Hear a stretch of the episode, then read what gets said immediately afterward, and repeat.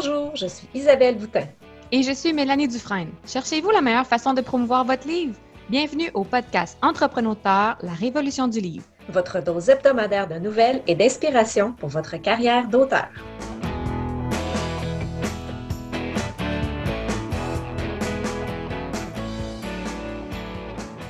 Bonjour et bienvenue à l'épisode 4 de cette saison 2. Isabelle, comment vas-tu? Salut, ça va très bien. Et toi, qu'est-ce qui s'est passé cette semaine? Je suis en congé. Ah! J'étais en congé d'écriture euh, toute cette semaine. Donc, euh, c'est une nouveauté cette année que j'ai ajoutée à mon calendrier. Donc, après euh, chaque projet d'envergure, donc l'écriture d'un roman qui peut prendre 10 à 14 semaines, j'ai prévu dans mon agenda une semaine de congé d'écriture. Donc, euh, je continue à faire euh, quelques petites tâches de visibilité ou de, mise en marché, là, mais aucune écriture, aucun nouveau mot mis à la page. Donc, euh, donc, ça faisait drôle, mais ça a fait du bien aussi, je pense. Hmm. Puis là, après ta semaine de congé, tu te relances dans ton tome 3 de ta trilogie ou Pas tout de suite. J'ai d'autres projets. En fait, oh! je vais je veux gâter euh, mes fans de la série euh, Windigo, ma série de fantasy urbaine. Mm-hmm. Donc, euh, j'avais sondé mes lecteurs à savoir quel serait leur intérêt pour une histoire courte. Puis, donc, c'est ça. Donc, j'ai choisi la réponse qui avait le, plus de votes parce que la plupart m'avaient répondu Je vais lire n'importe quoi que tu écris. donc, donc. J'ai priorisé une des nouvelles. Mon plan est déjà fait grossièrement. Donc, je me prévois un deux à trois semaines d'écriture là-dessus. Hmm. Puis, euh, puis je vais essayer, on touche du bois, de, coordonner ça avec, euh, euh, avec le lancement d'une édition omnibus de la série Windigo. Donc, donc j'ai déjà passé la commande là, pour, pour la couverture. Je devrais avoir une ébauche là, du, designer d'ici la fin du mois. Donc, donc je, vise, je vise une sortie pour la Saint-Valentin, pour février 2022. OK. Alors, ben, ça va être euh, mes prochaines semaines. Je suis curieuse, euh, l'histoire courte, est-ce que c'est Ellie qu'on retrouve ou c'est quelque chose de parallèle avec d'autres personnages de la série? Ou... Ça va être euh, Carl et Ellie. En fait, j'avais offert plusieurs personnages parallèles, des, personnages que, que les lecteurs ou que mes bêta-lecteurs m'avaient souligné comme quoi il y avait de l'intérêt pour une suite.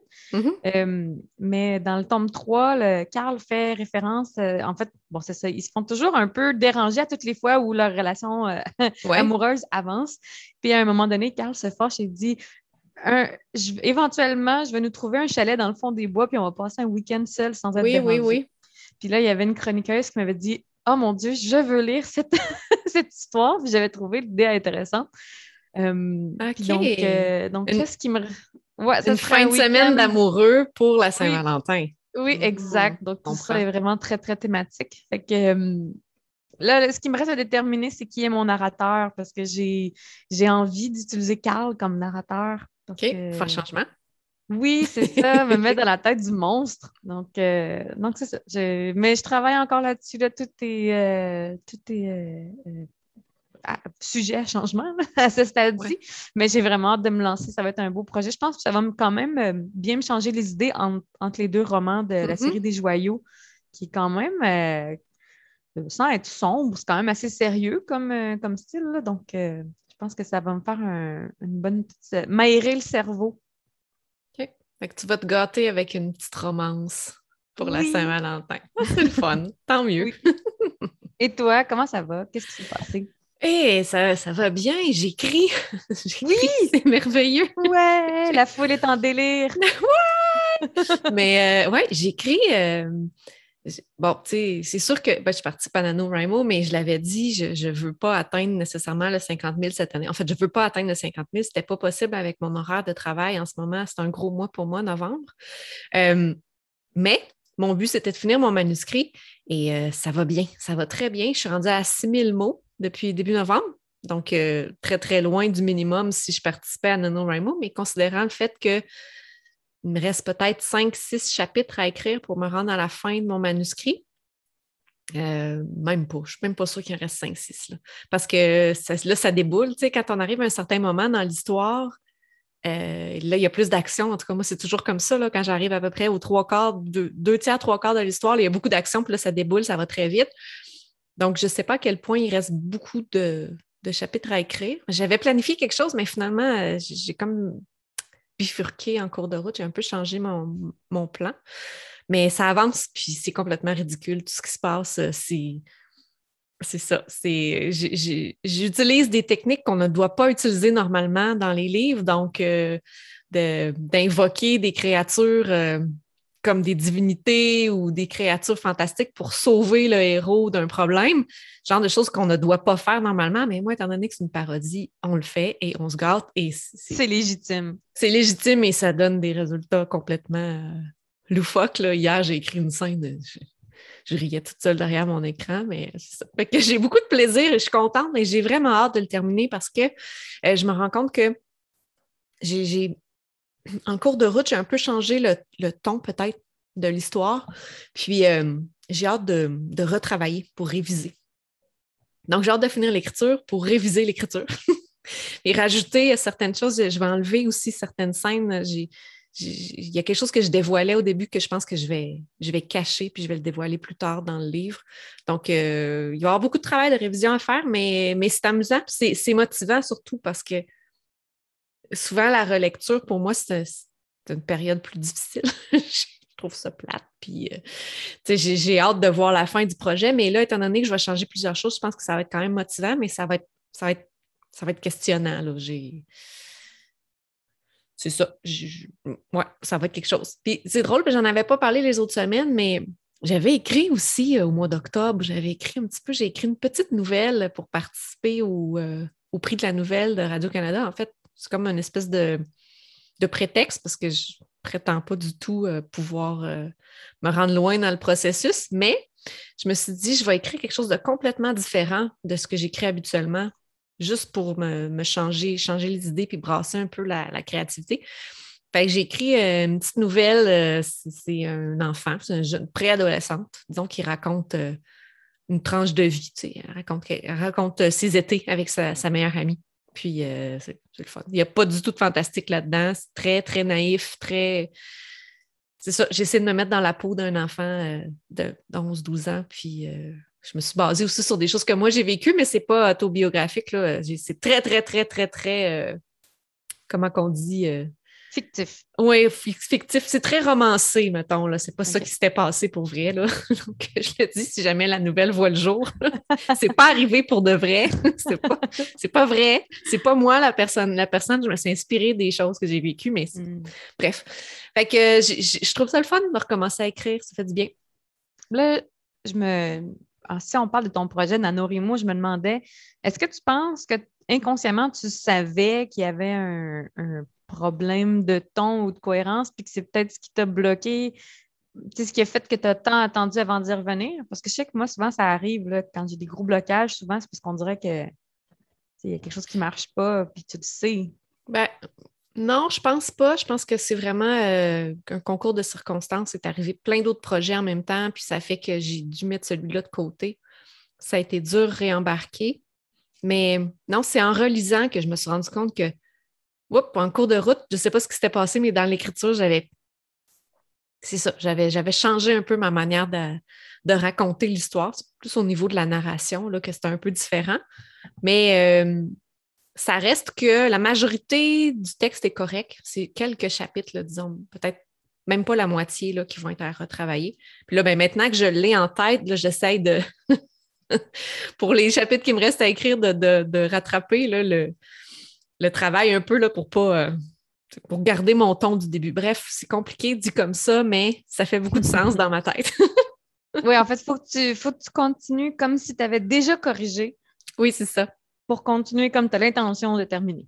C'est ça, exactement. Donc, j'aurai juste les quelques chapitres du milieu à réajuster, plus euh, les, le, petite chronologie que je veux changer, mais ça, euh, ce ne sera pas complexe. Là. Ça, va juste être, ça va juste être au niveau de la, de la, numérotation des chapitres que c'est plate, parce que là, mes chapitres, ils ont tout un numéro, mais là, vu que je vais venir en rajouter puis en enlever, ben, ça va tout changer mes numéros de chapitres. Hmm. ça, c'est le genre de choses que euh, c'est facile après ça de ne pas le remarquer puis qu'il y a une erreur dans ton livre fini. Là, donc, euh, Note à moi-même, porter attention à la numérotation des chapitres.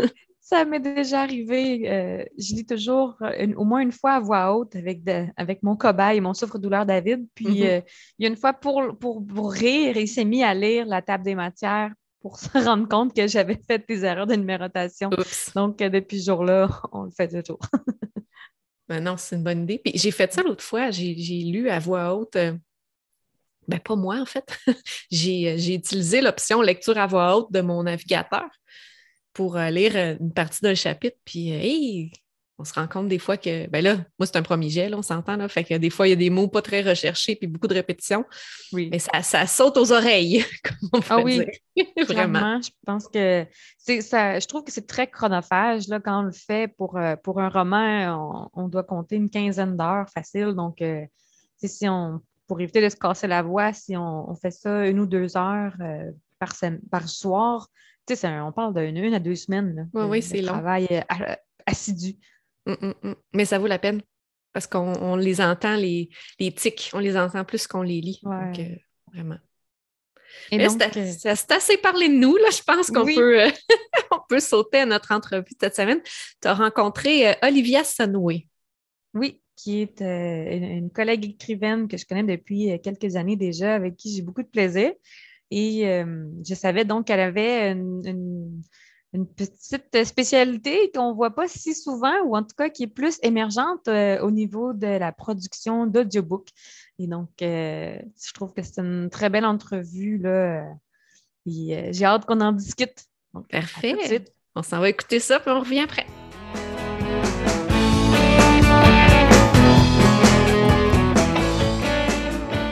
Bonjour Olivia Sunway, comment vas-tu? Bonjour euh, Mélanie, alors je vais bien. Merci de m'avoir invitée aujourd'hui. Ça, me fait plaisir. Donc, euh, nous, ça fait quand même un moment qu'on se connaît. On a fait plusieurs Facebook Live ensemble parce que tu es aussi une autre euh, des plumes du groupe, les plumes de l'imaginaire. Donc, on partage ensemble avec 15 autres autrices. Et puis, on a souvent eu le plaisir de discuter parce qu'on écrit dans des genres cousins donc, euh, si tu voulais te présenter pour euh, nos auditeurs qui ne te connaissent pas. Eh bien, merci. Alors, euh, je vais me présenter. Donc, Olivia Sunway. j'ai commencé à écrire en 2009. Ouais, c'est ça. du coup, c'était pas prévu à la base, mais finalement, je me suis laissée emporter par l'écriture. Et du coup, j'ai voulu en faire mon métier. Bon, je vous résume le truc. Hein. et, et, depuis, je me suis aussi lancée dans les livres audio parce que je voyais que c'était en plein essor et du coup, j'ai travaillé trois ans euh, pour euh, atteindre un niveau correct, parce que je suis un peu perfectionniste sur les bords. Du coup, euh, ça a plu à beaucoup d'autres auteurs et j'ai eu deux contrats déjà avec des auteurs pour leur produire des livres audio. C'est génial. On va reparler justement un peu plus tard des livres audio. Donc, tu as écrit de la romance, tu as écrit de la romance fantastique, un peu plus fantaisie contemporaine. Donc, si je ne me trompe pas, tu as une série dont tu as fait un spin-off. Donc, au total, ça te fait combien de livres? Oui, alors je ne les ai pas comptés, ça doit être 7 ou 8 avec deux intégrales. C'est vrai que je n'ai pas présenté mes genres. Alors oui, c'est de la fantaisie urbaine, c'est ce qu'on appelle euh, comme ça chez nous. C'est-à-dire qu'on est dans le monde réel avec une part de magie qui arrive progressivement dans l'histoire, mais c'est fait d'une façon où est-ce qu'on y croit en fait. Donc toi aussi, je pense que je, toi aussi, tu écris euh, ce genre-là. Oui, euh, oui c'est ça. Et du coup, moi, j'aime beaucoup la romance et donc elles sont toujours au premier plan et j'aime bien ce qu'on appelle les slow burn. Donc, c'est-à-dire qu'il y a beaucoup de tension, ça met du temps à se mettre en place, mais voilà, j'aime beaucoup décrire les émotions des personnages et euh, la psychologie. Et j'aime aussi beaucoup l'action, les rebondissements, un peu d'humour, euh, voilà. Est-ce que c'est ce que tu lis aussi comme lectrice? Oui. Oui, c'est ce que je lis et je recherche vraiment des univers original, originaux. Pardon, je recherche vraiment des univers originaux euh, parce que c'est ça aussi qui va m'inspirer, qui va enfin, je sais pas comment dire, mais par exemple, quand je lis Anita Blake et que je vois euh, les dialogues qu'il y a entre ces personnages, les rebondissements où on se dit Oh mon Dieu, mais, mais qu'est-ce qui va se passer? Mais c'est génial Du coup, en fait, je recherche un peu ça aussi dans mes lectures et j'en trouve de moins en moins, mais je pense qu'il faut que je cherche un peu plus parce que voilà, il y a beaucoup de choix. Oui, il y a de plus en plus de choix, c'est dur de, de, faire des, des, des, découvertes, mais. Euh, je pense que le, la plateforme, en fait, sur Amazon, il y a de plus en plus de, livres publiés de façon euh, traditionnelle et indépendante. C'est juste qu'il faut, le, faut fouiller un peu. Donc, en ce moment, sur euh, quel projet tu travailles? Alors en ce moment, je travaille sur de la romance contemporaine. En fait, euh, j'ai sorti un tome euh, de romance contemporaine un peu loufoque qui s'appelle Working Love. Parce qu'en fait, une fois que j'ai fini d'écrire ma trilogie, il y avait euh, beaucoup de drames et ça se prêtait pas trop à l'humour, même si j'en ai mis quand même un peu. Du coup, je me suis vraiment lâchée dans cette comédie romantique. Et donc là, je suis... à la base, ça devait être qu'un seul tome. Mais au final, j'ai rencontré des personnages intéressants. Du coup, ça va être quatre tomes qui vont plus ou moins se suivre parce que les personnages, ils sont quand même proches. Euh, dans enfin, les personnages, ils évoluent ensemble. Du coup, euh, il faudra quand même peut-être avoir lu les le premier pour, euh, pour comprendre la suite. Mais eh, ce sera toujours des tomes qui seront sur des couples différents. Donc voilà. Donc, tu changes de narrateur à chaque livre? Eh bien non, parce que j'écris à la troisième personne pour ces ah, livres-là. Parce que je trouvais ça plus sympa d'avoir un narrateur omniscient qui hmm. connaisse les pensées de tous les personnages et, ça me paraissait moins compliqué à expliquer que de faire des alternances de points de vue et des redondances, euh, parce que le problème dans les livres à la, à, la première... Attends. Parce que le problème dans les livres à la première personne, c'est que quand on change de point de vue, on a souvent euh, la même scène qui revient. Et moi, je trouve ça un peu euh, ennuyeux. Ouais, ouais. C'est vrai, ben, j'ai un, la série sur laquelle je travaille actuellement, donc les points de vue s'alternent entre euh, le personnage masculin et le personnage féminin. Puis c'est vraiment quelque chose sur lequel j'ai fait très attention, là, donc de jamais, jamais revisiter la même scène. Il faut avancer dans le temps, puis on, continue, de, on continue, on retourne pas en arrière. Voilà. Mais quand c'est bien fait, j'aime beaucoup. Mais voilà, il faut, mais il faut le maîtriser, c'est ça le problème. Mm.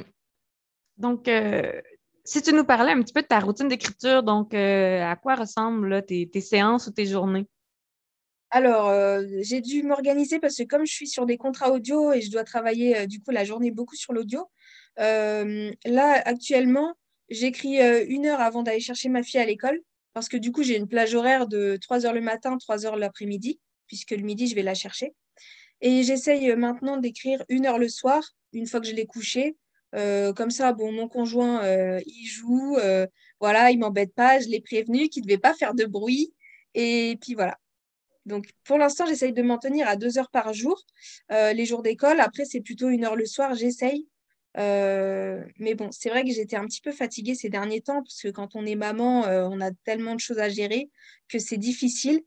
Mais ça commence à aller mieux, donc j'espère sortir un livre dans, bon, je vais le dire, peut-être en janvier, mais je ne m'avance pas parce qu'à chaque fois, euh, les délais euh, se rallongent, rallongent, rallongent. Voilà. Donc, tu te mets un objectif en termes d'heures. Est-ce que tu te mets un, objectif en termes de mots ou ben, ces deux heures, ta productivité sera ce qu'elle sera et puis c'est tout? Alors, c'est une bonne question. Donc, je vais commencer par le fait que j'ai une euh, formation qualité. Donc, dans la qualité, on apprend plein de statistiques. Du coup, j'ai eu l'habitude de faire des tableaux de bord pour des entreprises avec des tonnes de statistiques. Donc, c'est devenu un petit peu maladif. Hein. Donc, pour euh, l'écriture, avant, je me faisais un tableau de stats avec des formules de malade pour me dire quand est-ce que j'aurais terminé, quel jour, quelle date. Euh, et en fait, mes prévisions, elles se rallongeaient tout le temps. Et en fait, au final, ça finissait par me stresser. Donc maintenant, j'ai mon objectif en tête, je veux écrire 1000 mots dans l'heure mais je sais très bien qu'il y a des fois, je vais en écrire 500 parce que la scène, elle demande réflexion. Euh, voilà, j'aime bien relire ce que j'ai écrit pour pouvoir le retravailler ou enlever les fautes. Enfin, voilà. Après, j'y passe pas trois heures, mais ça fait que une fois que mon livre il est terminé, il n'y a pas de premier jet à retravailler. C'est direct euh, du publiable, quoi. Et du coup, des fois, j'écris aussi très très vite, donc je peux faire, comme euh, on en a parlé, entre 1200, 1600 mots. Enfin, je ne sais pas combien je tape à la minute. Mais j'avoue, je n'ai pas envie de me chronométrer. Puis donc, ça te prend combien de temps pour, euh, quand tu pars de ton idée d'un projet jusqu'au moment où tu es prête à le publier, ça prend à peu près combien de temps? Alors là, je ne peux pas dire du tout, parce que les idées, comme beaucoup d'auteurs, ça arrive n'importe quand. On les classe dans des petits fichiers et on les, comment dire, on les ressort quand c'est le moment. Donc, je sais pas, franchement. Parfois, je fais un plan, euh, je mets, on va dire, je me mets plusieurs jours sur un plan pour qu'il soit en béton. Et après, une fois que c'est carré, je me lance. Et puis bah là, ça dépend franchement de mon temps. Ça dépend vraiment de mon temps, franchement. donc, euh, à une vitesse, donc tu disais de 500 000 mots, est-ce qu'on pourrait dire un, 4 à 6 mois pour euh, mener un projet à terme environ? Oui, alors oui. le plus court que j'ai fait, c'était 6 mois. Et c'est quand ma fille, elle faisait encore la sieste le matin et le soir. Mm. Mais j'étais dans un état de fatigue euh, tellement euh, que, bon, on peut pas prendre cet exemple. Mais en général, je sors un livre par an parce que je fais plein de choses à côté, quoi. Mais là, je vais essayer de me consacrer vraiment à l'écriture, à bien m'organiser pour que euh, je puisse sortir un livre tous les 3-4 mois, comme la plupart des auteurs, en fait. Oui, ben je t'avouerais que moi, ça, ça ressemblait à ça. Mais remarque, j'ai commencé à publier, j'avais déjà deux livres d'écrits. Puis donc, euh, le, temps que je publie le premier, j'en ai écrit deux autres. Donc, j'ai comme toujours conservé une petite avance sur mon calendrier de publication. Donc, dans les deux premières années, ça m'a permis de sortir trois livres par an. Puis là, tu vois, je suis descendue à deux. Euh, justement parce que la fatigue nous rattrape et tout. La, pandémie nous a, nous a un peu usés. Donc, euh, mais c'est ça, à deux par an, je trouve que ça tient quand même bien, mais il faut, s'ajuster, il hein. faut, faut respecter nos limites. C'est ça. Après, j'ai envie de dire, ça dépend aussi de la longueur du livre. Parce que plus il est long, plus il va être long à corriger, plus il va être long à écrire. Euh. Donc maintenant, j'essaye de me contenter. Pardon. Donc maintenant, j'essaye de me contenter de petits formats. Donc 70 000 mots, je parle là-dessus, à plus ou moins 10 000 mots, parce que souvent, il me faut 10 000 mots pour conclure quand je me dis, ah, j'ai atteint mon quota. voilà. Oui, ouais, j'avoue que moi aussi, mes, ben, mes premiers jets ont tendance à faire euh, entre 45 et 55 000 mots, mais j'ai tendance à, écrire par couche. Donc, euh, donc c'est ça. Souvent, je finis avec autour de 60, 65 000 mots. c'est une bonne longueur, je pense. Les, ça satisfait les lecteurs en général. Oui, ouais, je pense aussi. Et puis, du coup, oui, c'est vrai qu'en relisant, on rajoute souvent des trucs, des descriptions, des machins, et on, se rajoute 10 000 mots comme ça. Euh. Donc, toi, tu as choisi l'édition indépendante. Euh, qu'est-ce qui a motivé ce choix-là? Alors, donc à la base, quand j'ai commencé à écrire, j'étais sur un forum. Donc, je faisais le pitre, en fait. Je faisais rire les nanas. Et c'est là que j'ai commencé à écrire. Et à la base, du coup, c'était une scène humoristique pour les faire rire. Et euh, en fait, elles m'ont toutes réclamé la suite. Et je me suis dit, mais arrêtez, je sais pas écrire. Euh, enfin, il n'y a pas de suite. Et au final, quand même, m'ont gentiment mis la pression. Je me suis dit, bon, je vais essayer. Et c'est comme ça que je me suis laissée emporter par mon histoire et que je suis devenue addict. Du coup, sur ce forum, il y avait euh, des, bah, des auteurs déjà qui avaient des contrats avec des maisons d'édition ou qu'on cherchait. Et je me suis vite rendu compte que c'était une grosse galère pour être édité, que souvent on tombait sur du compte d'auteur et que c'était une grosse arnaque. Euh, et du coup, ou alors on attendait euh, un an d'avoir une réponse, parfois pas de réponse. Donc je me suis dit, moi, j'ai pas pas envie d'attendre. J'ai pas envie qu'on qu'on modifie en fait mon histoire parce que déjà c'était une première histoire et j'avais envie de la travailler de mon côté avec des personnes euh, que j'avais choisies. Et du coup, euh, parce que je me suis aussi rendu compte que pour correspondre à une ligne éditoriale, il fallait parfois trancher dans l'histoire pour que voilà ça corresponde et moi c'était pas ce que je voulais. Donc à l'époque, en plus, c'était en 2013, donc euh, ça n'existait pas l'abonnement Kindle, tout ça. Enfin, c'était vraiment l'auto-édition était compliquée. Mais j'ai quand même démarché un imprimeur, j'ai imprimé un stock, j'ai fait un calcul de, rentabilité pour savoir à, combien d'exemplaires vendus je rentabilisais mon investissement. Donc, c'était 60 exemplaires vendus pour 300 bouquins euh, imprimés, ou 400, je ne sais plus. Donc, c'était un risque qui n'était pas énorme. Et voilà, donc c'est comme ça que j'ai fait. Et c'était aussi pour, pour avoir une liberté. Parce que moi, je suis une grosse euh, folle de liberté. Euh, je déteste les contrats, même les contrats de mariage. Enfin, c'est vraiment maladif, quoi, chez moi. le CDI, c'est pareil. Je ne veux pas de CDI. Enfin, c'est vraiment. Euh, voilà. Donc, tu, dirais pour toi, le principal avantage, c'était ça, la flexibilité, l'indépendance. Euh. Voilà. Le contrôle surtout, parce que c'est vrai que je suis perfectionniste et je m'en suis aperçue en faisant mes livres, que j'étais même carrément toquée parfois. Euh, maintenant, ça va mieux, mais c'est vrai que c'est en, faisant tout ça que je me suis rendu compte que, ouais, fallait que je relâche la pression. Et une fois, une auteure en salon m'a dit euh, Toi, tu es tellement. Euh, enfin, comment dire? Toi, tu es tellement. aimes bien tout contrôler, mais à tel point que tu fais tes livres audio toi-même. voilà. Donc, euh, bon. Mais est-ce que tu trouves au fil du temps qu'il y a des inconvénients? Est-ce que tu il y a des choses qui, qui t'ont fait un peu regretter ton choix ou est-ce que vraiment tu tout te pousse à poursuivre? Pas du tout. Au contraire, tout me pousse à poursuivre. Euh, en plus, ces dernières années, il y a vraiment eu euh, des choses qui ont bougé pour l'auto-édition. Euh, on peut maintenant, il est possible d'avoir ces livres disponibles partout en librairie sur commande. Avant, ce n'était pas le cas. on peut avoir accès à des plateformes de distribution numérique qui, mettent sur tous les sites aussi de vente. Il y a beaucoup de solutions qui existent. Donc après, c'est à nous de faire nos choix. Est-ce qu'on veut être en exclusivité sur certaines plateformes ou être disponible partout? En fait, une maison d'édition, à part peut-être de la pub en plus, je vois pas ce qu'elle pourrait m'apporter d'autre. Et aussi éventuellement de la mise en rayon. Mais bon, on sait très bien que la pub en maison d'édition et la mise en rayon, c'est assez rare. Donc voilà. Puis, donc, tu fais, c'est ton activité principale euh, entre la narration et l'écriture. Est-ce que c'est quoi ton plan à moyen ou long terme? Est-ce que tu penses euh, poursuivre à temps plein? Est-ce que tu as d'autres projets? Euh, mes projets à long terme, c'est de vivre exclusivement de l'écriture et de mes projets, donc, donc aussi de mes audios. En fait, si j'ai proposé de faire des livres audio pour, pour d'autres auteurs, c'est parce qu'elles me l'ont demandé et que j'ai dû arrêter les dédicaces euh, à cause du Covid et que c'était ma principale source de revenus. Donc en fait, j'ai dû trouver une autre activité qui me permettait de rester chez moi et bah voilà, de continuer à avoir un salaire euh, correct quoi. Voilà. Puis donc euh, si justement, on, donc tu parles de dédicaces au niveau de la visibilité, de la mise en marché, de te faire connaître, c'est quoi, ben, comment tu vois ça? Est-ce que c'est un mal nécessaire? Est-ce que c'est un plaisir?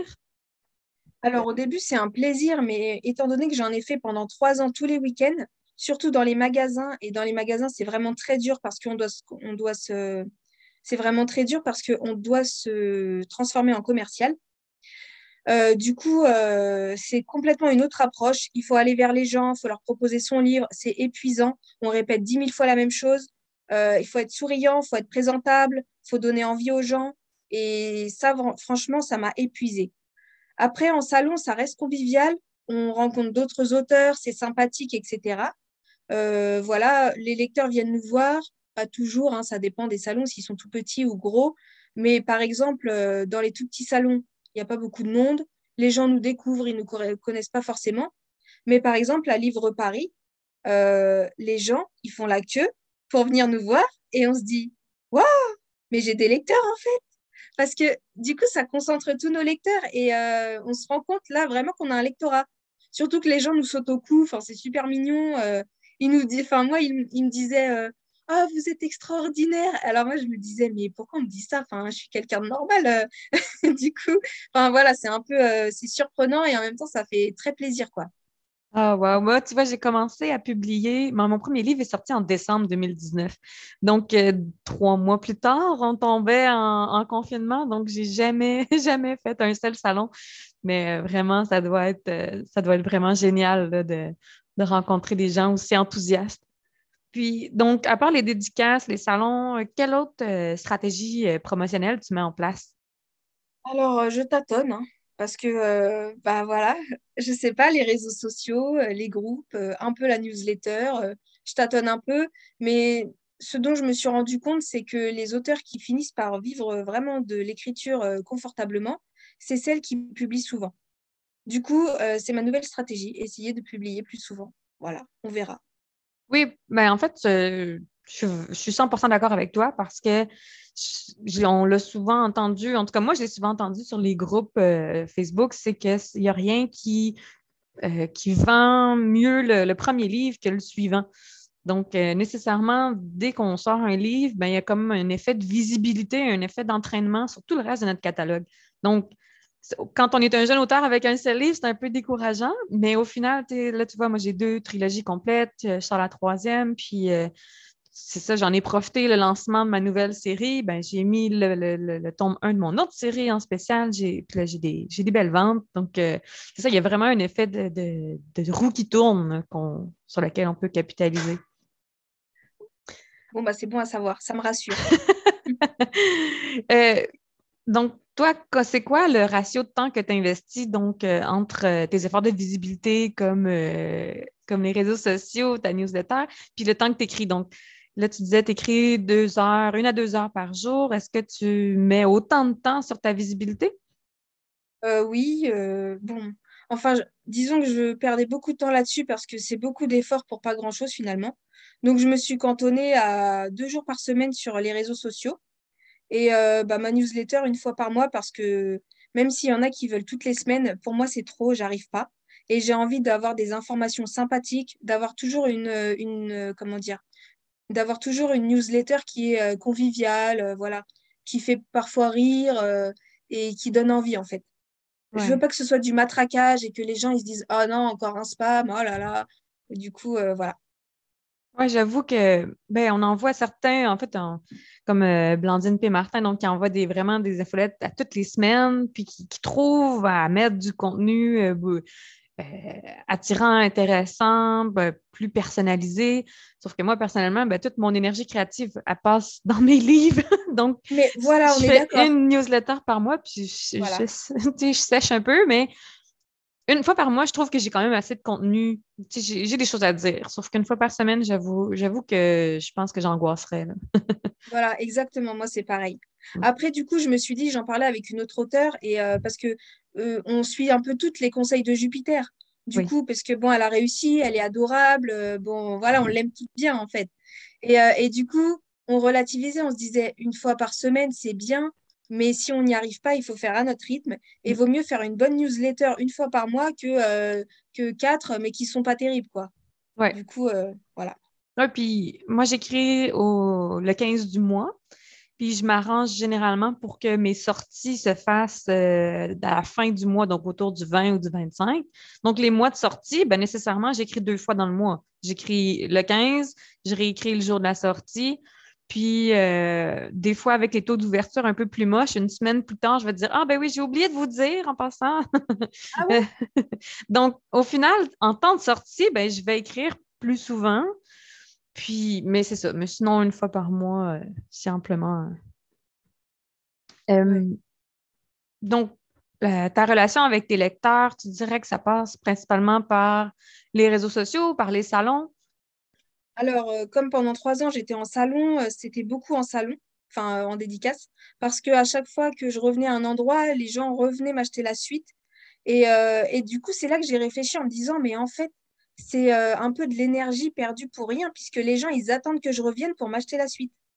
Alors que quand ils achètent sur Internet, ils n'attendent pas que je revienne. Ils, ils veulent la suite, ils achètent tout de suite la suite. Donc, c'est là que j'ai commencé à réfléchir. Mais euh, je, suis quand même proche euh, de mes lecteurs et voilà, ils aiment me rencontrer, ils aiment discuter avec moi, euh, ils, sont, ils sont super. Donc j'ai essayé de recréer ça virtuellement avec mon groupe Facebook du coup, dans lequel voilà, je parle un peu de, bah, de ma vie quand même, mais pas beaucoup. Je parle de mes lectures, de, de ce que je regarde, des dramas et puis bah, de mes actualités. On parle d'un groupe distinct, donc des plumes de l'imaginaire, parce que tu as ton groupe des papoteuses donc, c'est vraiment orienté pour les lectrices femmes. Euh, puis c'est romance et fantasy. C'est quand même assez large, je pense. Puis tu, prêtes, le micro aux autres auteurs aussi. Oui, parce qu'en fait, euh, donc mon groupe Facebook, oui, c'est groupe de lecture et papotage. Du coup, c'est essentiellement euh, de, la, romance fantastique et contemporaine. et en fait, je me suis dit que moi, j'aime bien partager. Donc, je me suis dit, je vais proposer aux autres auteurs de faire des journées auteurs. Donc, elles se mettent en avant. J'ai fait une petite procédure qui est, je pense, très claire pour que ça fonctionne. Euh, donc, je propose 5 à 10 postes euh, dans la journée et également un concours. Et si c'est des lectrices, euh, pardon, si c'est des auteurs qui sont dans le même univers que moi, je me dis qu'en fait, si elles ramènent leur lectorat sur, sur mon groupe, ça m'est bénéfique. Du coup, tout le monde est content. Et puis moi, ça m'anime le groupe et puis j'ai rien à faire en fait. Du coup, c'est plus efficace. Voilà, pour moi, c'était un échange de bons procédés. Puis voilà, bah, j'aime le partage, j'aime découvrir des nouvelles personnes. Euh. Donc, du coup, avec le Covid, c'est comme ça que j'ai continué à, faire mon réseau, parce qu'avant, je le faisais plutôt en salon. Hmm. Puis, euh, donc, ça fait quoi, deux ans environ, tu travailles sur ce groupe-là? Oui, c'est ça, ouais. Puis vous êtes, euh, on est, parce que je suis dans le groupe aussi, là, on est, on est rendu quoi? Est-ce qu'on est 1000 abonnés? Est-ce qu'on est. Ben non, on est 2000. Et en fait, j'ai réfléchi euh, ça fait que un an que j'ai changé le nom, où je, l'ai ouvert à toutes les lectures, en fait. Et euh, pour qu'il soit plus vivant. Et du coup, euh, je crois que c'est l'année dernière. j'ai dit quoi? Ça fait deux ans? Ou ça fait un an? Un an et demi, probablement, la COVID. c'est ça. Et du coup, il y a, il y a presque un an, je crois, j'ai rencontré en fait ma meilleure amie du coup, euh, j'ai fait des séances d'orthopsie et euh, en fait, on a beaucoup sympathisé et je n'osais pas trop l'inviter. Mais au final, je l'ai invité à boire un verre. on a sympathisé, tout ça. Je, lui ai montré mes livres. elle les a lus, elle a adoré. Et du coup, je lui ai proposé bah, de faire partie de mon groupe. Et donc, elle est devenue administratrice. Et pareil, elle m'aide beaucoup à faire l'animation, etc., à faire les chroniques sur des livres. et du coup, à deux, ça se passe super bien. quoi. Ah, c'est le fun quand on peut trouver des collaborateurs qui sont, euh, qui sont fiables. C'est génial. Oui, c'est ça, fiable et investi. Euh, franchement, euh, c'est génial. Et donc, si tu devais garder juste une action de visibilité, ce serait laquelle? Bah, écrire des livres. de plus en plus de livres. on va dire c'est la stratégie que je n'ai pas encore testée. Donc, euh, c'est pour ça. ben, tu as déjà un catalogue, donc tu as déjà euh, sept livres qu'on disait. Donc, euh, c'est sûr que l'effet est déjà là. Puis, tu as, des, des couvertures qui sont reconnaissables aussi. Donc, je pense que tu as un logo. C'est ton logo d'auteur, le chronomètre? Alors, non, en fait, c'est parce que à l'époque des salons, l'auto-édition était assez dénigrée quand j'ai mmh. commencé à me lancer là-dedans. Euh, et, j'ai tout de suite vu ça et je me suis dit, moi, je ne veux pas être cataloguée en auteur auto-édité qui ne sait pas euh, écrire ou qui n'est pas pro. Du coup, j'ai créé un label qui s'appelle Temporel.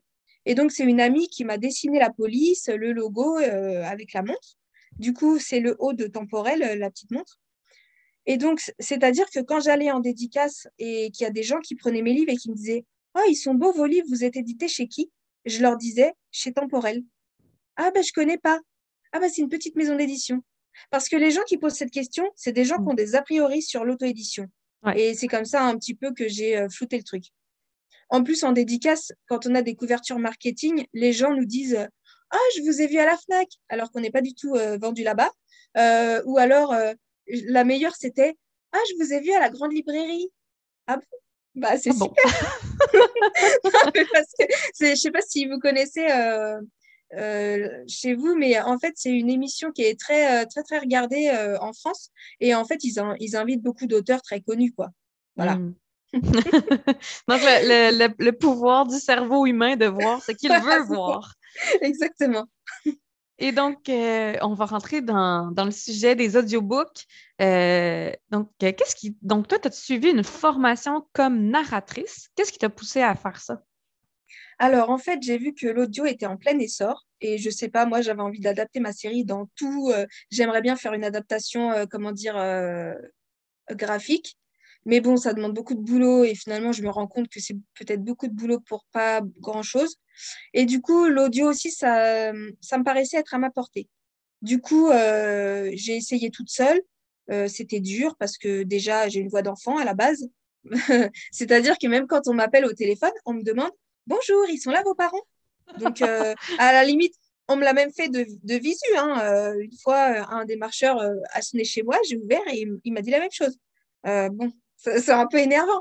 Bon, ce jour-là, j'étais en train de faire mon ménage et j'étais pas coiffée, tout ça, mais peu importe. du coup, j'ai travaillé ma voix pour qu'elle qu'elle soit un tout petit peu plus grave et que ce soit une belle voix. Parce que quand j'ai fait la formation de narratrice, ça a duré une semaine mais c'était vraiment, euh, on va dire, une option de plus pour des comédiens déjà expérimentés. Donc, en fait, c'était des personnes qui connaissaient déjà toutes les techniques euh, de, bah de, pas de narration, mais quoique, il y en a qui faisaient de la narration de documentaire. Donc, ils savaient bien articuler, ils avaient tous une belle voix. Et là, j'ai demandé au prof, je lui ai dit, mais en fait, la voix, ça se travaille. Et il m'a dit oui, mais il faut y aller doucement. Effectivement, parce que ça brûle, en fait, c'est un peu comme un muscle. Donc, je mm. me suis entraînée tous les jours pendant 10 minutes sur mon dictaphone de téléphone à lire n'importe quoi et à m'écouter pour savoir euh, un peu euh, bah, ce que j'en pensais, etc. et m'améliorer. Et en fait, pendant cette formation, j'ai pas appris grand-chose à part faut parler lentement, bien articuler et faire vivre le texte. Mm. Et quand je posais la question, c'est quoi faire vivre le texte? Bah, faire vivre le, faire vivre le texte, quoi. Ah d'accord, mais euh, en fait, voilà, donc j'ai pas eu d'explication. C'est l'équivalent de, développer sa, voix à l'écrit. Comment qu'on développe sa voix à l'écrit? On écrit. voilà. Donc, du coup, euh, bon, heureusement, c'est Pôle emploi qui m'avait payé cette formation parce que, voilà, sinon c'était cher pour ce que c'était, je trouvais. Mais dans tous les cas, euh, du coup, ça m'a permis bah, de me motiver donc après ça, j'ai écouté énormément de livres audio pour me faire une idée euh, de comment on faisait la narration, euh, comment je devais apprendre, etc. parce que moi, je suis assez autodidacte et quand je veux faire quelque chose, je suis un peu une tarée. je suis à fond, quoi. Et du coup, pendant trois ans, je me suis entraînée vraiment, vraiment beaucoup, beaucoup, tous les jours, dix minutes, machin. Et le truc qui m'a le plus posé problème, en fin de compte, c'est le mixage. C'est répondre aux normes audio parce que c'est très flou.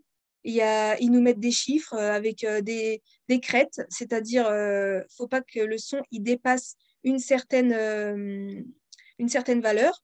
Il faut qu'il soit compris entre telle et telle valeur. En plus, on parle en moins en décibels négatifs. Donc déjà, euh, moi, je comprends rien. Bon. Et puis, et puis à un moment donné, euh, j'ai trouvé des informations, je ne sais plus comment, et j'ai trouvé les infos et les explications pour mixer le truc euh, et avoir un rendu avec les normes. Et en plus, Audible, il n'a pas les normes de tout le monde, bien sûr. Il a des normes encore plus, plus restreintes. Du coup, bon, voilà. Donc, je me suis vraiment arraché les cheveux là-dessus parce que quand il y avait une valeur qui était bonne, l'autre n'était pas bonne. Du coup, c'était d'un compliqué, euh, ça m'a fait abandonner. Et puis, comme je suis une acharnée, plusieurs mois plus tard, j'y revenais, je réessayais. Et, euh, et puis, un jour, j'ai réussi. et puis, j'ai trouvé le truc.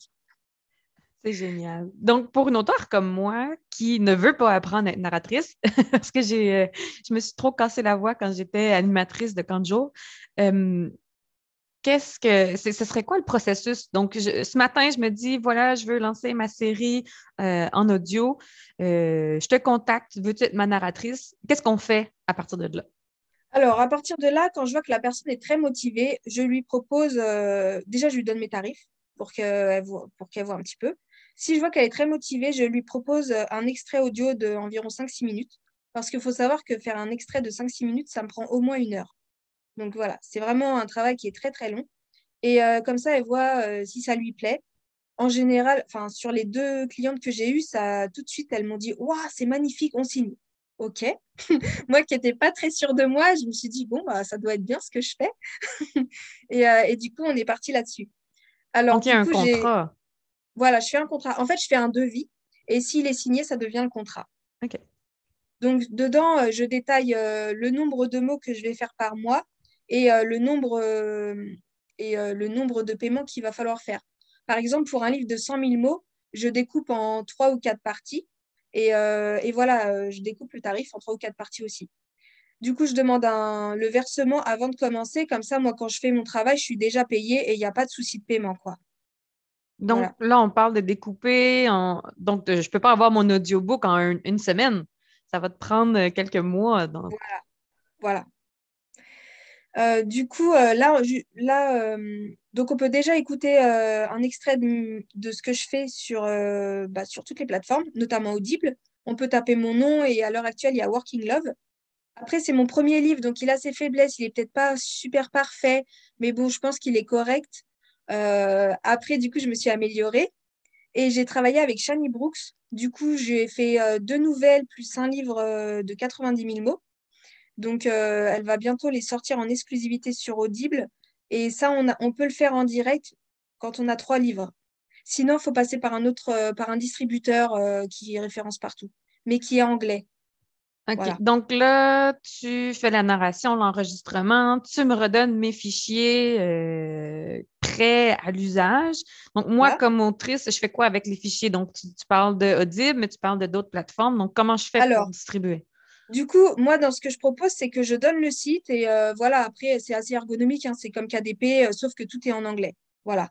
Mais euh, clairement, on fait un, un, nouveau livre, on met chaque chapitre, il faut mettre par partie. Hein. On insère chaque chapitre et puis après, paf, on valide et puis on met le prix et hop, c'est parti. quoi.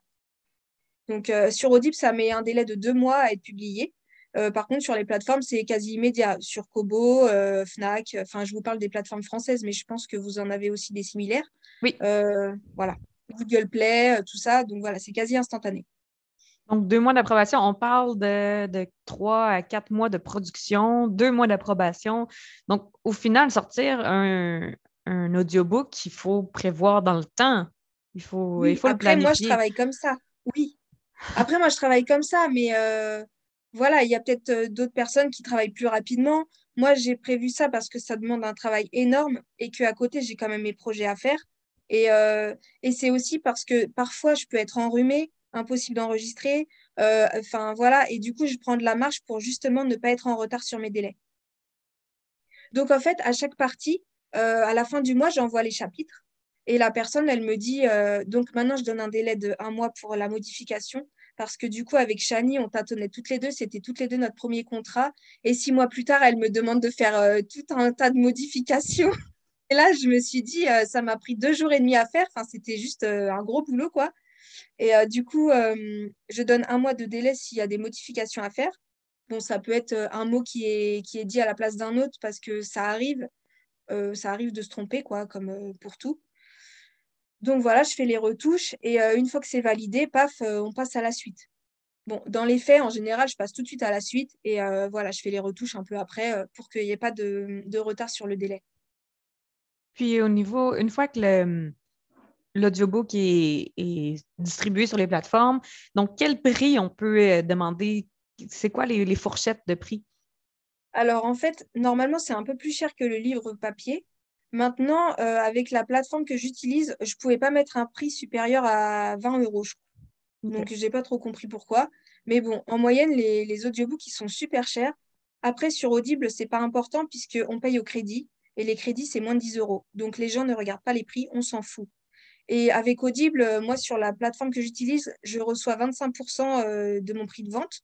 Du coup, l'intérêt, c'est quand même de le mettre très cher, puisque les prix, puisque je veux dire, les auditeurs, ils achètent un crédit, ils ne regardent pas le prix.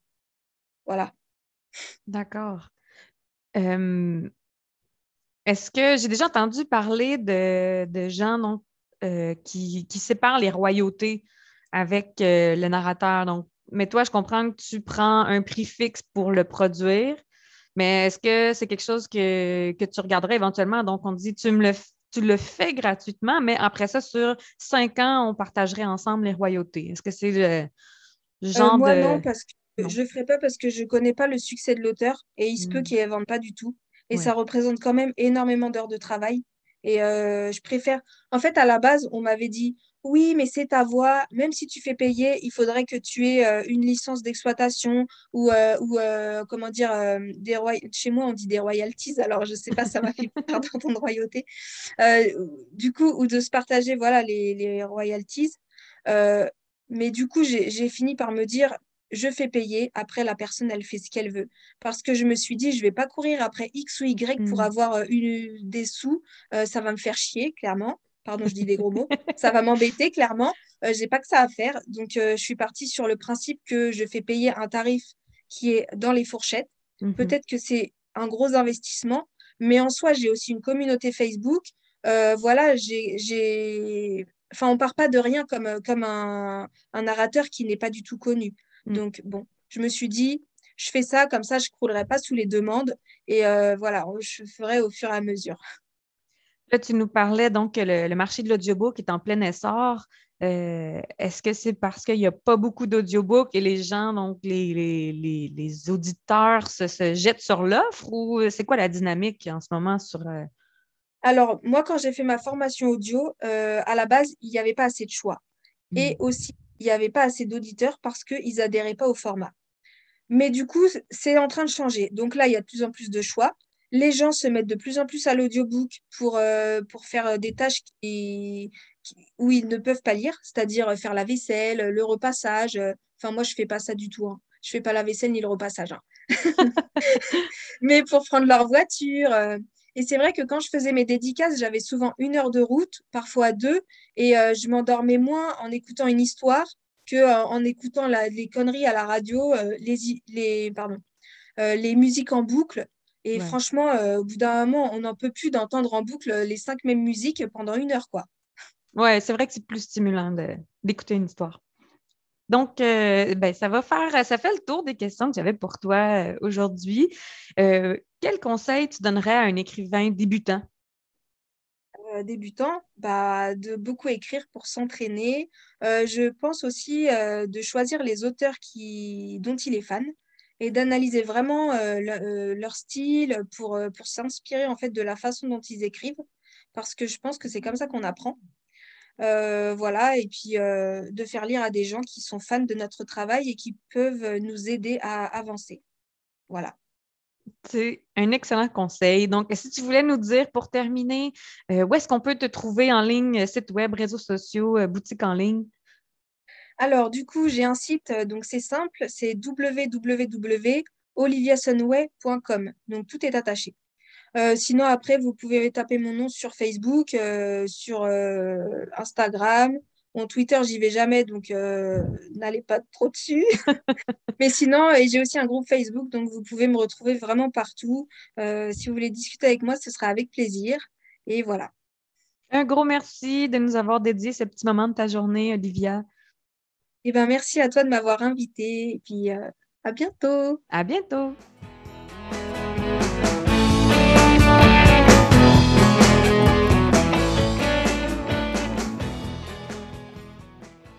Merci beaucoup, Olivia, pour cette belle entrevue, très, très pertinente et très intéressante. Moi, j'écoute beaucoup d'audiobooks, mais euh, j'ai pas, mes livres ne sont pas disponibles encore en audiobook, donc euh, je trouve ça intéressant. Ça me, ça m'amène plein d'idées.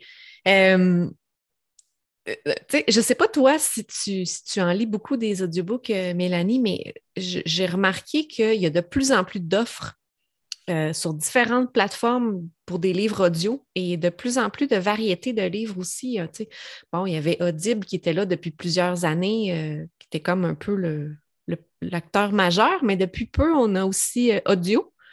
du côté québécois qui présente des livres québécois en audio, qui peut être très intéressant. Mais toi, je serais curieuse de savoir la, proportion de lecteurs, lectrices qui utilisent cette, forme de, roman-là. Toi, est-ce que tu en écoutes? Pas du tout. En fait, euh, j'y ai pensé à plusieurs reprises. J'écoute énormément de balados. Par contre, ça, je pense que je suis abonnée au, au, bas mot 10 balados euh, sur une base vraiment hebdomadaire que j'écoute euh, religieusement. Mm-hmm. Mais sinon, ben, mes parents écoutaient des audiobooks en voiture quand j'étais jeune, sur, sur cassette à l'époque et même sur, sur CD plus tard. Mais non, moi-même, euh, je n'ai pas, euh, pas utilisé ce, format-là. Je, pense que c'est peut-être juste l'occasion que ce n'est pas présenté. Hmm. Ah ben, moi, j'adore ça. j'adore écouter des audiobooks. Ça fait partie de, ma consommation de lecture. Souvent, à chaque mois, je vais avoir. Euh, je vais avoir des livres audio, des livres papier, puis des livres numériques. J'ai toujours ces trois, j'ai toujours une lecture de chaque en même temps on dirait que si j'en ai pas un des trois, il y a quelque chose qui me manque. Il faut tout le temps que j'ai une occasion de lire dans toutes les circonstances de ma vie. mais est-ce que, euh, excuse-moi, je t'ai coupé, mais est-ce que euh, c'est quelque chose que tu aimerais faire à un moment donné, adapter tes livres pour euh, des performances audio? Oui, oui, en fait, puis c'est une des choses, c'était un petit peu c'était pas complètement désintéressé l'invitation que j'ai faite à Olivia parce que ça j'avais beaucoup j'avais en fait c'était mes questions à moi que je me posais hmm. euh, puis parce que au même titre qu'on va encourager les gens à avoir plus qu'un format donc d'avoir le e-book d'avoir le broché d'avoir la couverture rigide donc d'offrir différents formats euh, si on prend la plupart des, des auteurs indépendants vont vendre 90% d'e-book pour un 10% de de livres papier, parfois plus selon certains genres littéraires qui ont des lectorats qui ont des comportements différents, mais mm-hmm. on s'entend que pour un auteur indépendant, c'est plus que la moitié qui se vend en e-book. Sauf que si on si n'offre pas le format papier, ben on vient perdre ce 10 à 25% là de lecteurs qui, qui, ne lisent que papier. Puis je me mm-hmm. dis qu'éventuellement, plus l'offre va grandir, plus il y a des gens qui vont avoir cette préférence-là pour l'audio et si on veut rejoindre ces gens-là, ben, il faut nécessairement offrir ce format-là. Donc, ce n'est peut-être pas une majorité de lecteurs, c'est peut-être encore marginal, mais ça, se peut qu'il y ait des gens qui lisent au format papier et au, comme toi, d'avoir mm-hmm. les deux formats, le même livre dans les deux versions. Donc, euh, donc oui, c'est sur euh, mon plan à long terme d'offrir euh, d'offrir les trois formats, e-book, papier et audio. Par contre, c'est sûr que c'est un investissement à faire. Là. On parle de plusieurs milliers de dollars en partant. Mm-hmm. donc, euh, donc, je pense qu'il faut que le livre ait fait ses preuves pour que le, jeu en vale la chandelle. Oui, pour considérer que ça vaut l'investissement. Mais est-ce que, tu sais, je, l'écoutais parler à Olivia, puis je me disais, euh, tu sais, je trouve ça super intéressant qu'elle se soit spécialisée là-dedans. Ça, doit demander quand même un certain, euh, une certaine capacité là, de, de performer parce que ça reste que si la lecture est, de la lecture euh, bête et simple, ce ne sera pas mm-hmm. intéressant à écouter. C'est le fun quand il y a une espèce de jeu d'acteur là-dedans. Euh, Mais je me demandais, tu sais, je sais qu'il y a des gens qui décident de, de faire la narration eux-mêmes de leur roman. Et je serais curieuse de savoir, tu sais, un auteur qui veut commencer, comment pourrait se lancer là-dedans. Tu sais, euh, Olivia parlait d'avoir qu'elle a suivi une formation de, de narratrice. Euh, je trouve ça super intéressant, mais encore là, je trouve ça tellement. J'ai l'impression que c'est inaccessible. Tu sais. Je trouve que moi, j'adorerais avoir mes livres en format audio, mais je ne vois pas le jour où je pourrais euh, le faire. Non, ouais. C'est pas comme si tu as une bonne maîtrise de Word et des outils technologiques, tu es capable de faire un e-book. À la limite de même le, le, le, brocher, si tu as, des connaissances un peu plus poussées avec certains outils, certains logiciels, on est capable de le faire à peu de frais chez nous. Euh, mm-hmm. Mais l'audiobook, ça te prend un, local qui a une bonne sonorité, donc un garde-robe avec, euh, avec, des tentures, donc quelque chose qui n'est pas écho. Ça te prend un micro de qualité, ça te prend l'espace de stockage pour tous les fichiers. On ne peut pas parler de faire ça sur une tablette, euh, un petit MacBook. Là. Donc, euh, donc, je pense que c'est ça, l'investissement physique mm-hmm. est, aussi important que celui en temps. Puis euh, donc, moi, je ne me verrais jamais le faire moi-même. C'est sûr et certain, c'est quelque chose que je, je ferais faire par quelqu'un d'autre. Après ça, ben, je sais que moi, je fais mes corrections en échange de services, mes bêtes lectures en échange de services. Donc, donc éventuellement, est-ce que, est que j'aurais quelque chose à offrir à Olivia? De valeur équivalente? Je ne sais pas. mais mais c'est ça, je pense que je pense qu'il faut avoir les reins solides pour se lancer là-dedans, beaucoup plus que juste le e-book ou le papier. Oui, tout à fait. Mais c'est quand même. Euh, oui, puis moi, en tant que lectrice, c'est sûr que je préfère quelqu'un qui a investi pour avoir un, produit de qualité que d'avoir un, livre enregistré euh, tout croche avec. Euh, avec des bruits de, fond, des effets bruits de fond, puis quelqu'un qui fait la lecture comme je serais capable de la faire moi-même à voix haute, c'est un, peu, euh, un peu moins intéressant. D'ailleurs, il y a, certains livres qui, sont, qui sont édités de façon audio en full cast, donc euh, en, je ne sais pas comment traduire ça en français, mais en genre de casting complet. Donc, chaque personnage est joué par un acteur différent, par une voix différente, plus le narrateur. Ça fait des livres qui sont incroyables. Je ne sais pas si, en tout cas, tu n'as jamais écouté des livres audio. Mais si jamais tu veux te lancer dans l'audio, je te suggère d'écouter au moins une fois des livres comme ça qui sont vraiment, c'est comme si on regardait un film, sauf qu'il manque les images, mais c'est fantastique. Il y en a souvent qui a de la musique rajoutée, des effets spéciaux. J'ai écouté un livre l'autre fois, il y avait des, des bruits de pas Hmm. Le livre, comment il commençait, c'était le narrateur qui parlait, puis là, il disait que le personnage se promenait dans une rue, tout ça. On entendait les bruits de pas de la personne qui marchait dans la rue. C'était vraiment. Euh, c'est vraiment pas la même expérience que lire un livre euh, papier. Tu sais, je pense qu'il faut pas, il faut pas, il faut le voir différemment. Euh, posé la question à Olivia, mais je pense que c'était hors d'onde. Euh, parce que ben, ma, série de fantasy urbaine se passe au Québec et le personnage principal est une Québécoise. Donc, je me verrais mal demander à une Française de ben le narrer. Ça prendrait au minimum quelqu'un qui a l'accent international. Mais d'un autre côté, là, ça, je lui parlais de ma série de fantasy épique où est-ce que j'alterne les points de vue homme-femme. Puis là, elle m'a dit qu'elle était capable de faire une voix plus grave, donc de simuler la voix d'homme, puis que c'est quand même assez fréquent au niveau de, de la romance euh, des audiobooks de, livres de romance euh, où est-ce que c'est le point de vue alternatif homme-femme et c'est le même narrateur qui fait les, mhm. deux, les deux voix. Donc, euh, je pense que c'est à, nous comme auteurs de voir quel type de produit on veut donner, puis après ça, de, de se lancer avec les, bonnes, les bons narrateurs. Tout à fait. je pense que d'investir dans une production avec plusieurs narrateurs, ça doit être encore plus de budget, donc oui. à bien y penser finalement. Finalement, c'est à se demander euh, comment on peut faire pour, euh, pour générer autant d'argent pour pouvoir euh, faire un tel investissement. Est-ce que, est que quelqu'un a des numéros chanceux à nous donner pour qu'on puisse gagner un montant important à la loterie? Mais, je trouve ça intéressant qu'elle abordait le fait qu'elle travaille seulement à forfait, donc ben, je ne sais pas si c'est comme ça qu'elle expliquait, mais elle travaillait, elle demandait l'argent euh, son salaire finalement avant mm-hmm. avant même que le livre soit, soit mis en ligne. Mais je sais qu'il y en a d'autres qui fonctionnent sous forme de redevance. Donc, euh, il y a des plateformes comme ça pour trouver des narrateurs. Là. Je pense entre autres à, je pense c'est Find the Way Voices qui, que c'est comme ça. la plateforme va mettre en relation l'auteur avec le narrateur et les deux peuvent s'entendre pour travailler sur un livre ensemble et qu'au lieu de verser un montant à la base, que finalement le narrateur est payé sous forme de, de redevance sur chaque livre vendu.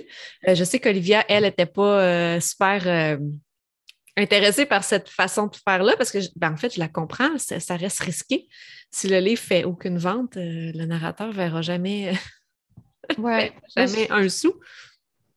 Il y avait deux, ben, il y avait deux aspects, je pense. Pour elle, c'était de la narration d'audiobook qui était pour remplacer une perte de salaire en lien avec les, salons mm-hmm. euh, de littérature qui n'avaient pas lieu en raison de la pandémie. Puis d'autre part, elle, soulevait le fait de, devoir recevoir des redevances et donc potentiellement courir après des gens pour se faire payer. Euh, et puis c'est ça, de ne pas être payé pour le temps fait euh, tant fait, tant payé, d'être obligé d'attendre éventuellement que les livres du vente d'école, que les ventes du livre d'école. Mm-hmm. Donc, euh, puis moi, personnellement, c'est sûr que je pense que de faire un partage de royauté, ça le rend plus abordable.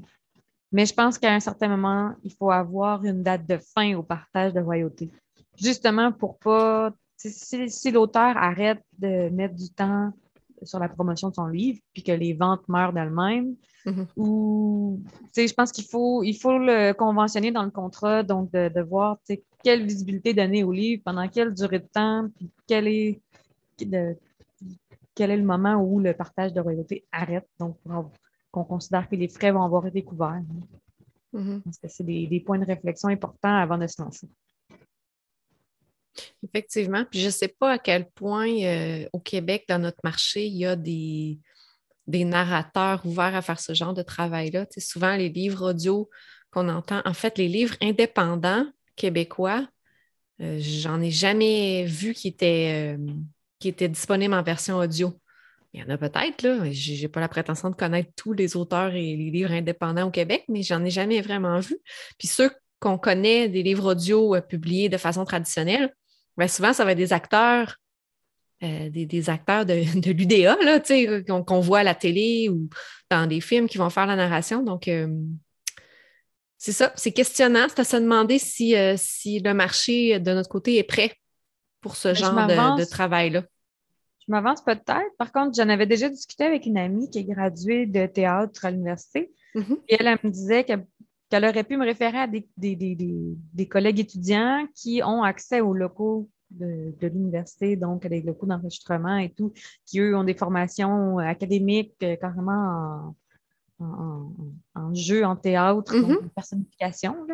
À voir après ça, euh, est-ce que c'est réalisable, est-ce que c'est jouable, est-ce qu'ils sont capables de fournir le fichier monté, est-ce qu'ils ont conscience des, exigences, comme Olivier mentionnait, là, des, euh, des spécifications, des paramètres et tout. Par contre, c'est ça. Au niveau des acteurs de voix, je pense qu'on peut recruter des, des, gens dans l'ombre, des talents, euh, des talents qui sont pas encore euh, qui sont émergents. Mm-hmm. Euh, mais j'avoue que c'est tâtonner dans le, dans, dans, dans, dans le noir. donc, c'est le, chemin, le chemin est à pavé. oui, c'est ça. Je pense que tout reste à faire au niveau des livres audio dans notre petit marché de, d'auteurs indépendants québécois. Qui, un marché qui grandit, mais qui grandit à, sa, à son propre rythme, si on veut. Oui. Ah, génial. Ben, en tout cas, ça, moi, ça me, ça me donne envie de me pencher là-dessus un jour, mais pas pour l'instant. Je ne suis, pas, suis pas encore rendue là. de toute façon, il faut que j'écrive, moi, en ce moment. mon, mon, mon, focus, c'est l'écriture. Et toi, tu es en vacances. Fait que... C'est ça. c'est pas ces temps qu'on va travailler là-dessus. Ah, mais c'est génial. Euh, la semaine prochaine, dis-moi, tu as rencontré, rencontré d'autres personnes. Euh, à quoi on peut s'attendre comme entrevue pour notre prochain épisode? Hmm, mon prochain invité, c'est Cici euh, Mahon, donc une autre auteure indépendante française. elle, elle a un, superbe catalogue. elle a récemment changé de genre littéraire. Elle a aussi été approchée par Audible pour qu'un de ses livres soit, soit adapté. Donc, on aura peut-être l'autre, l'autre côté de la médaille. donc, mm-hmm. donc, de l'auteur qui n'a pas fait faire son audiobook, mais qui, qui l'a mis à contrat. Donc, ça, va être, ça va être une discussion très intéressante. Cici est vraiment pleine de ressources, puis c'est une âme bienveillante. J'ai eu beaucoup de plaisir à discuter avec elle. Génial. Ben, j'ai hâte d'écouter ça. ça ira la semaine prochaine.